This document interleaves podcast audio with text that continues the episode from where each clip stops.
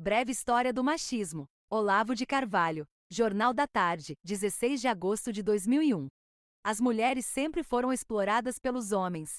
Se há uma verdade que ninguém põe em dúvida, é essa. Dos solenes auditórios de Oxford ao programa do Faustão, do College de França à banda de Ipanema, o mundo reafirma essa certeza, talvez a mais inquestionada que já passou pelo cérebro humano, se é que realmente passou por lá e não saiu direto dos úteros para as teses acadêmicas. Não desejando me opor a tão augusta unanimidade, proponho-me aqui a rolar alguns fatos que podem reforçar, nos crentes de todos os sexos existentes e por inventar, seu sentimento de ódio ao macho heterossexual adulto. Esse tipo execrável que nenhum sujeito a quem tem acontecido a desventura de nascer no sexo masculino quer ser quando crescer. Nosso relato começa na aurora dos tempos, em algum momento impreciso entre Neandertal e Cro-Magnon.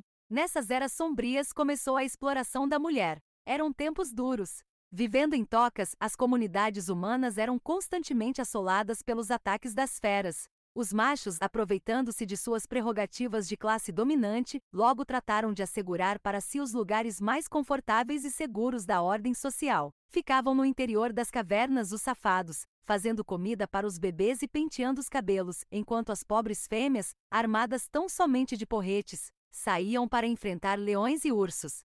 Quando a economia de coleta foi substituída pela agricultura e pela pecuária, novamente os homens deram uma de espertinhos, atribuindo às mulheres as tarefas mais pesadas, como a de carregar as pedras, domar os cavalos, abrir sulcos na terra com o arado, enquanto eles, os folgadinhos, ficavam em casa pintando potes e brincando de tecelagem. Coisa revoltante. Quando os grandes impérios da antiguidade se dissolveram, cedendo lugar aos feudos perpetuamente em guerra uns com os outros. Estes logo constituíram seus exércitos particulares, formados inteiramente de mulheres, enquanto os homens se abrigavam nos castelos e ali ficavam no bem bom, curtindo os poemas que as guerreiras, nos intervalos dos combates, compunham em louvor de seus encantos varonis.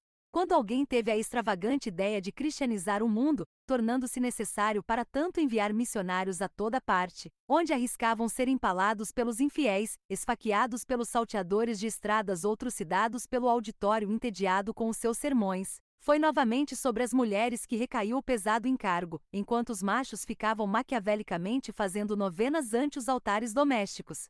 Idêntica exploração sofreram as infelizes por ocasião das cruzadas, onde armadas de pesadíssimas armaduras, atravessaram os desertos para ser passadas a fio de espada pelos mouros, ou antes pelas mouras, já que o machismo dos sequazes de Maomé não era menor que o nosso.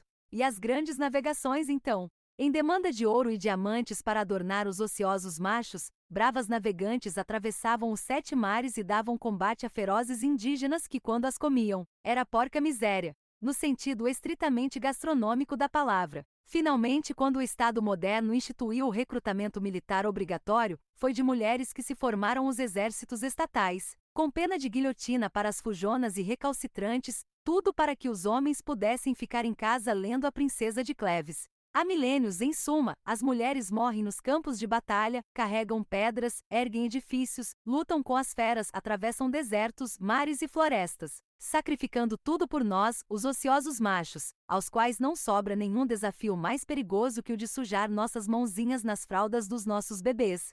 Em troca do sacrifício de suas vidas, nossas heróicas defensoras não têm exigido de nós senão o direito de falar grosso em casa, de furar umas toalhas de mesa com pontas de cigarros, eventualmente de largar um par de meias no meio da sala para a gente catar.